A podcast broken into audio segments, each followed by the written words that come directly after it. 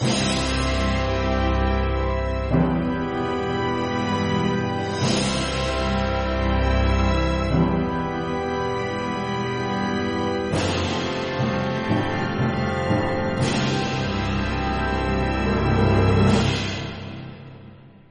après-midi, on va donc approfondir un terrain évidemment qui nous est très cher dans le monde de l'accompagnement, c'est celui des questions. Alors évidemment, c'est très intéressant vis-à-vis des autres, mais on va voir que c'est encore plus intéressant vis-à-vis de soi-même. Alors, vous connaissez ce concept qu'on travaille depuis le début. À situation donnée, nous avons donc une réaction, stimuli-réponse, et entre les deux, nous avons une interprétation, ce qu'on appelle des évaluations. Interprétation, perception, enfin tout ça, ça fait partie de ce qui se passe entre les deux.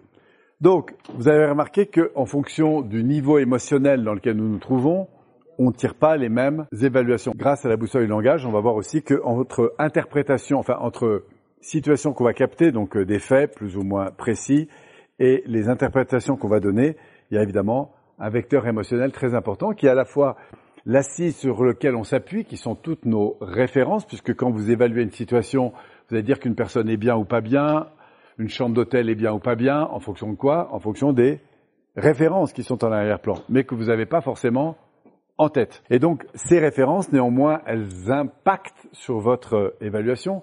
Si je vous dis, par exemple, une bonne température, tout le monde dira entre 20 et 25. Pourquoi? Parce qu'automatiquement, vous pensez à la température de l'air, de Pralo notamment.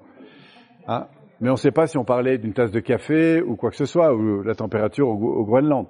Donc euh, on peut avoir évidemment des interprétations extrêmement variées. Donc on va voir qu'en fonction des situations, nous avons donc des réactions émotionnelles et bien sûr comportementales qui découlent énormément du facteur d'évaluation auquel nous sommes. Donc, une des clés très intéressantes, c'est qu'au-delà de l'interprétation, le sous-jacent de l'interprétation, évidemment, on va le voir, c'est évidemment les questions implicites que nous nous posons. Qu'est-ce qu'une question implicite? C'est une question qui est déjà là, en fait. Par exemple, qu'est-ce qui va m'arriver aujourd'hui? Par exemple, si je suis un peu inquiet, je dis, oulala, qu'est-ce qui va m'arriver? Mais en général, on n'attend pas des réponses en termes de bonheur, c'est surtout en termes de risque. Pourquoi? Parce que dans le oulala, il y a évidemment une situation émotionnelle qui va orienter mon attention sur des questions qui sont en prévision d'un risque donné. Donc nous, ce qu'on veut, c'est attaquer évidemment ce qui est le sous-jacent de nos systèmes d'évaluation, ok, orienter notre attention à la recherche d'un fichier X ou Y, puisque les questions sont au fond des canaliseurs, des catalyseurs, on pourrait dire plutôt, de nos pensées. Si je me dis qu'est-ce qui va m'arriver de bon, c'est pas la même chose que si je me dis qu'est-ce qui va m'arriver de pire? Donc si on y revient d'un peu plus près, la puissance des questions que nous nous posons est incroyable. Parce qu'en fait, on va se créer, en fonction de nos questions, des réalités en permanence.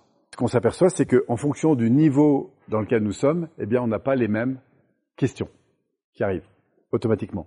Et vous remarquerez d'ailleurs qu'en fonction du niveau d'énergie, non seulement les questions ne sont pas les mêmes, mais du coup, les questions ne vous entraînent pas vers l'ouverture des mêmes fichiers. Donc nous, ce qu'on veut, c'est ici, eh bien, orienter la puissance de nos questions pour aller vers des questions plus, des interprétations, des ouvertures, des recherches, des orientations d'attention positifs. Voilà. Sauf que quand vous êtes en basse énergie, ben vous allez trouver curieux d'arriver devant votre véhicule et de vous dire, par exemple, tiens, qu'est-ce qu'il y a de génial dans cette situation? Vous êtes d'accord c'est un peu en décalage par rapport au truc. Et pourtant, donc qu'est-ce qu'il y a de génial dans cette situation Quel type de réponse on pourrait trouver? Ben, Des réponses en tout cas plus géniales. Simplement parce que vous avez orienté la coloration de la question vers quelque chose de plus positif, de plus fun. Donc entre situation et réaction, il va y avoir évidemment des interprétations extrêmement variées. Et nous, ce qu'on veut ici, c'est canaliser la question pour mettre le focus sur des choses plus positives, plus riches, plus constructives. Alors, on s'est aperçu quand même que pour qu'une question soit puissante, il ne faut pas seulement qu'elle soit orientée sur quelque chose de positif, il faut en plus qu'elle soit chargée d'une certaine intensité.